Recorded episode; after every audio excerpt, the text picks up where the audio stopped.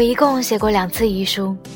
梦玲坐在我的对面，非常平静地对我说了这句话，就好像她刚刚点了两杯雪梨茶一样，是件轻松平常的事情。可实际上，我们才认识不足半天。今天一早，即便我是赶在医院刚开门就跑了进去，体检中心还是挤满了人。看年纪，多半跟我一样，是为了公司的入职要求。这些睡眼惺忪又焦虑的年轻人，应该没有谁是真正关心自己的健康。每个人都捏着体检表四处乱撞，试图找到一个排队人数少一些的体检项目。饿着肚子等了两个多小时之后，我终于只剩下抽血室一处要去。结果还没走到门口的时候，我注意到了梦玲。之所以会注意到她，不是因为她长得有多么出众，事实上她的轮廓非常寡淡。几乎没有任何叫人印象深刻的部分，以至于我想不起来是不是在队伍里面见过他。他整个人倚在墙上微微发抖，眼睛像是失去焦点一般向这边看着。不知怎么，我觉得他就像是在跟我求救。然后他便径直倒了下来，估计是他看起来太过平常，我一时间也没有联想到碰瓷一类的事情，就赶紧把他扶到一边的椅子上坐下。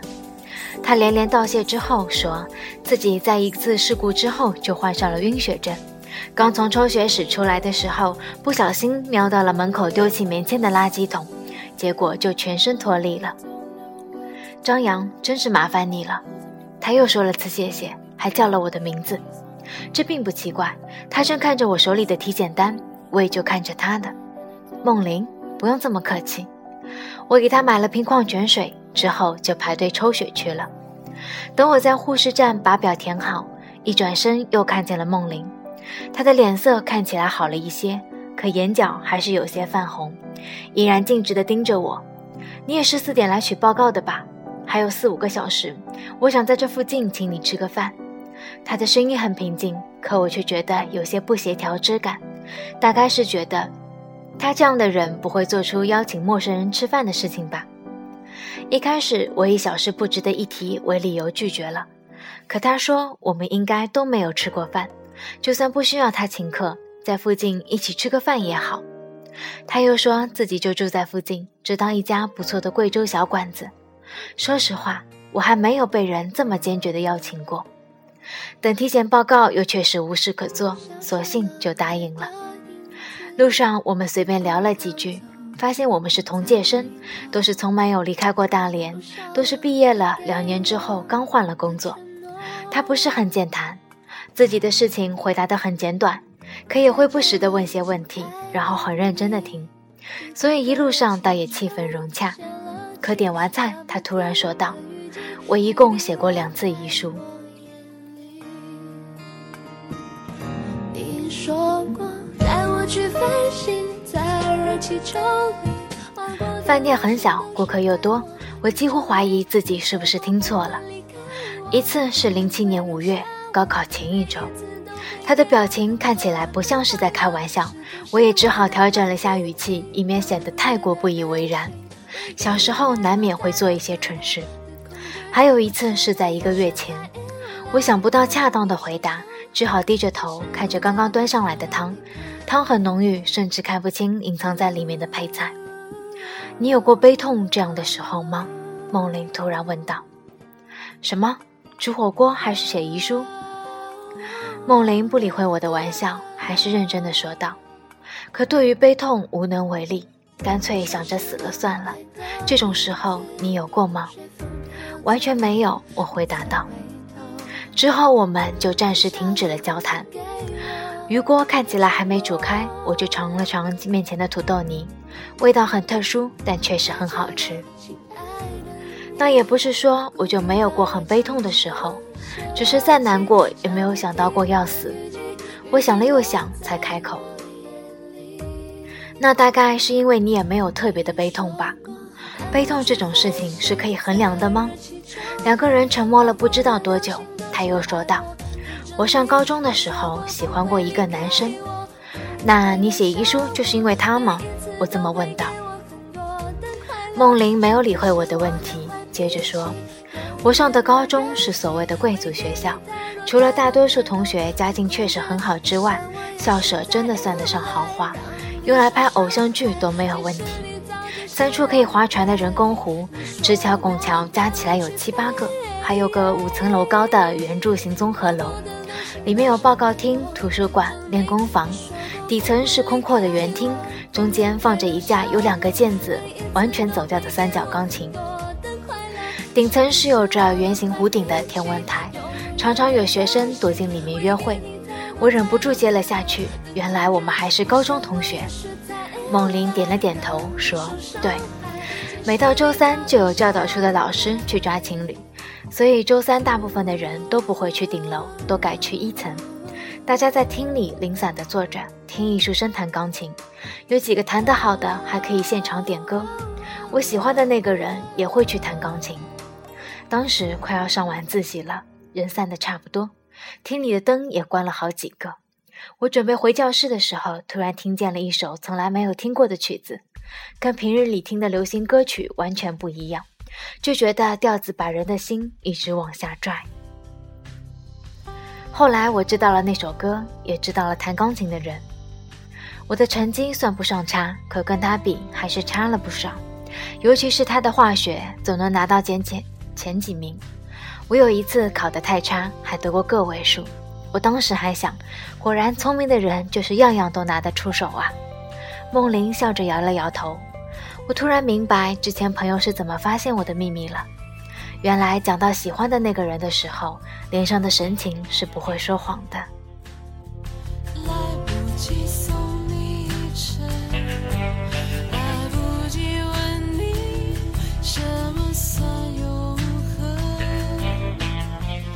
后来我心一横，买了很多本习题，验算的中性笔都用掉了二十支。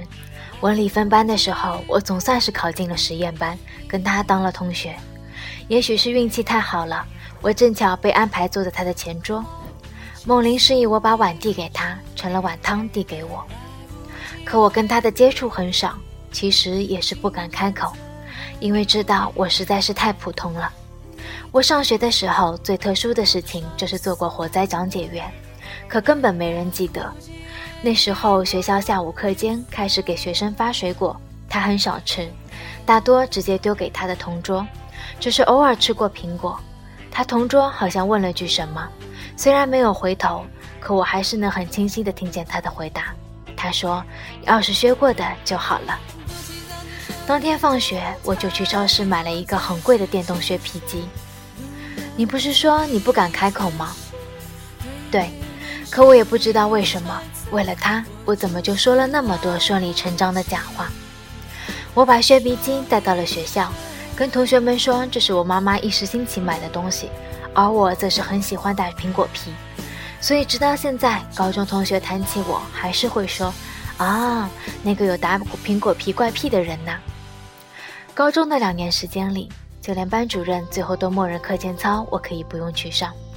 二十五分钟的课间里，我会把全班的苹果都削好，当然也有他的。你告诉过他这件事吗？我是打算高考结束以后告诉他的。可临到高考前一天，整座学校突然断了电，之后就出事了。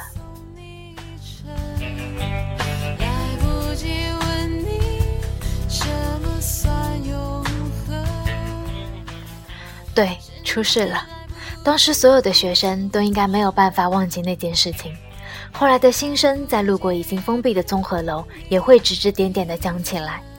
那天的断电来得很突然，等了二十分钟也我也没有恢复的迹象。老师就告诉我们提前放学。尽管只早了半个小时，可学生们还是很兴奋。住宿的学生要是回寝室的话，最近的路就是穿过漆黑一团的综合楼。收拾书包的时候，我听见身后的他跟同桌说自己要晚点回寝室。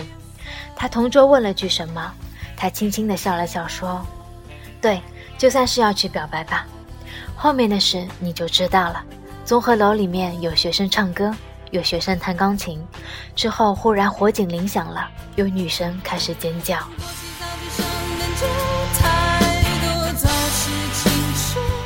混乱是从一楼开始的。因为停电，宽敞的转门紧闭，只剩下狭小的边门。想要抛出去的同学跑在门口，楼上的学生认为底层着火，自己被困住了，拼命往下跑，可又都被楼下的学生堵在了门口。人越积越多，最后随着一声震耳欲聋的钢琴声，踩踏事件发生了。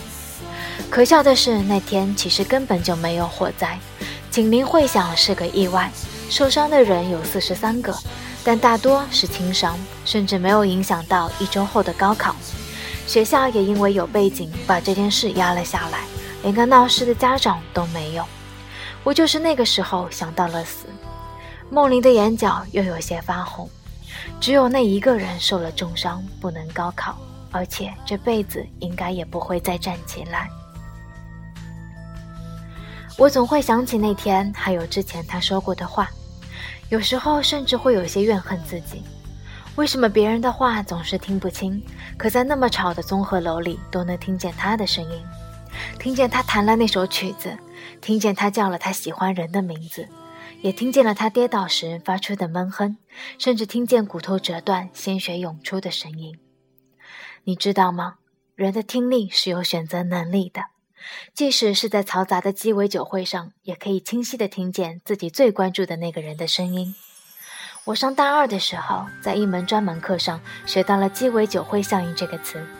看完这个解释后，我就全身发抖地离开了阶梯教室。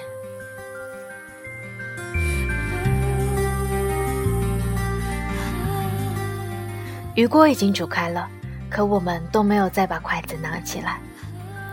我就是那年开始喝酒的，可直到工作了，我的酒量也一直很差。有次吐得太凶，我又低着头，呕吐物干脆又吼了自己一脸。我又被同事扶着去了酒店门口醒酒，突然就遇到了他。我的第一反应就是赶紧跑掉，反正他坐着轮椅上也不可能追得上。可他叫了我的名字。都会让隔了两天，他约我去他家见面。原来他从没有离开过大连，甚至也没有搬过家。这城市不大，但想要躲避一个人也不是难事。我们已经有将近七年没有见过面了。他叫我自己倒茶喝，我刚摇头，他就说：“你看我现在的样子，也没有办法站起来招待你。不过你要是把东西都拿过来，削个苹果皮，应该还是没有问题的。”我突然很害怕听见他说下去。原来他什么都知道。我跌跌撞撞地起身倒了杯茶，水很烫，也直接喝了下去。他笑着问我：“你还记得我化学学得很好吗？知不知道我可以用多少种方法在你的那杯茶里下药让你死？”我问他是从什么时候发现的，他说他在医院醒来的时候就知道了。有时候身体越痛，人的头脑反而越清醒。他记得我是火警解说员，全校唯一一个能说出灭火器使用方法和警铃种类的女生，唯一一个可以在不着火时把警铃弄响，大动干戈闯下大祸，只为打断他表白的人。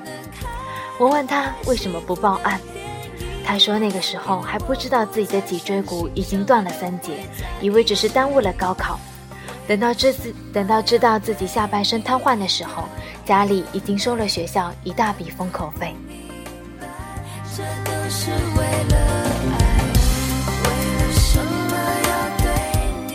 他说要杀你不是认真的吧？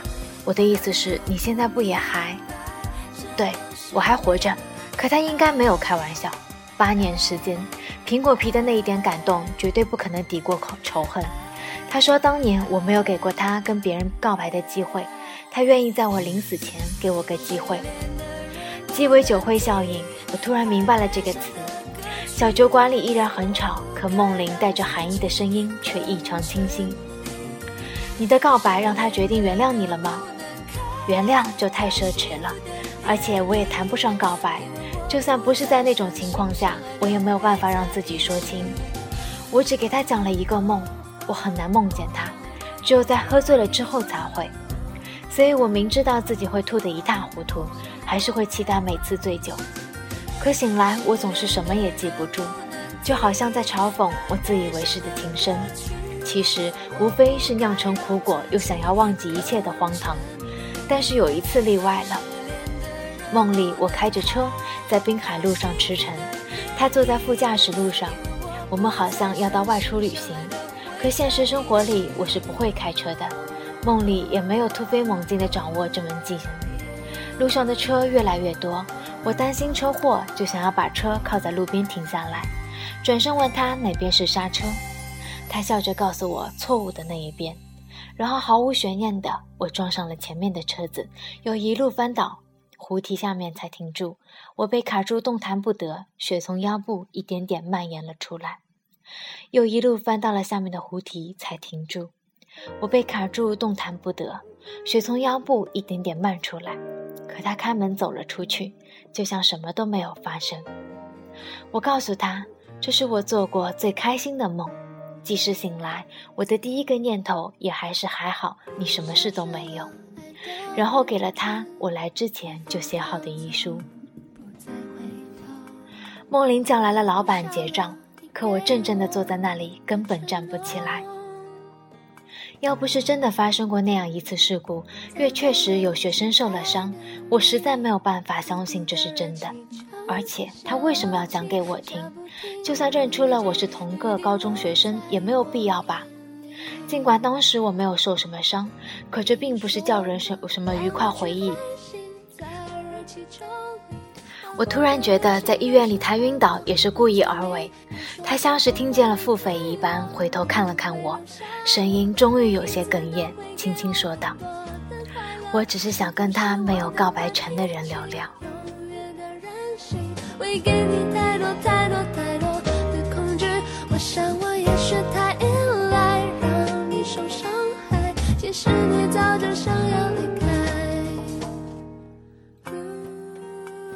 这里是 FM 六三六七八，我是长久，感谢你们的收听。故事已经结束，明天请敬请期待。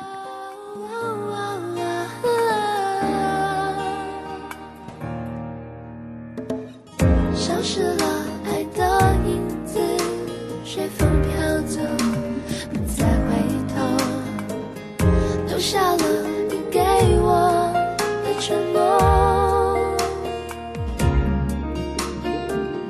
再见了，亲爱的你。